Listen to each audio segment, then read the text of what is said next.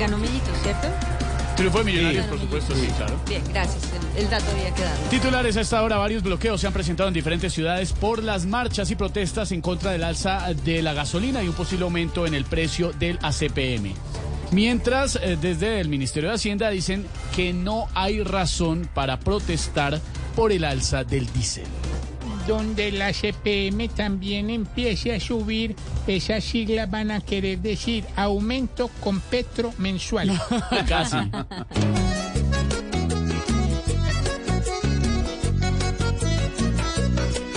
Aquí no se pueden culpar de parar el país sin buen conocimiento. ¿O acaso no recuerdan ya que está 14 mil el galón? Entonces, ¿para qué decir que el paro no es el buen momento? Si no protestan hoy aquí, el diésel también tendrá.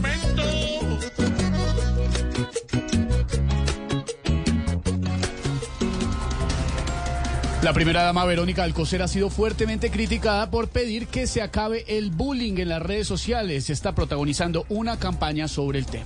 Hombre, no joda, oye, me oh, ¿Qué pasó, óyeme, primera dama? no. Oye, mira, lo más irónico del caso es que cuando salí a decir que se acabara el bullying, es donde más bullying me han hecho. Oye, Sí, no joda, primera dama. no joda.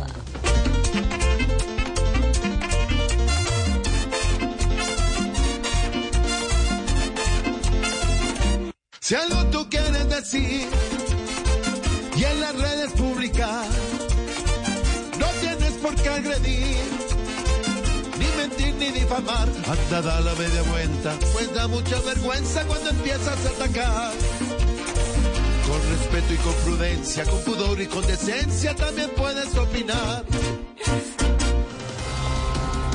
Noticias del fútbol. El presidente de la Federación Colombiana de Fútbol confirma que la selección Colombia, como lo estábamos comentando, sí tendrá uniforme negro. ¿Qué qué? Sí, ¿Qué? sí. Sabemos que el negro combina con todo, pero en la selección lo que necesitamos que combine es la defensa, el centro y la delantera. No joda.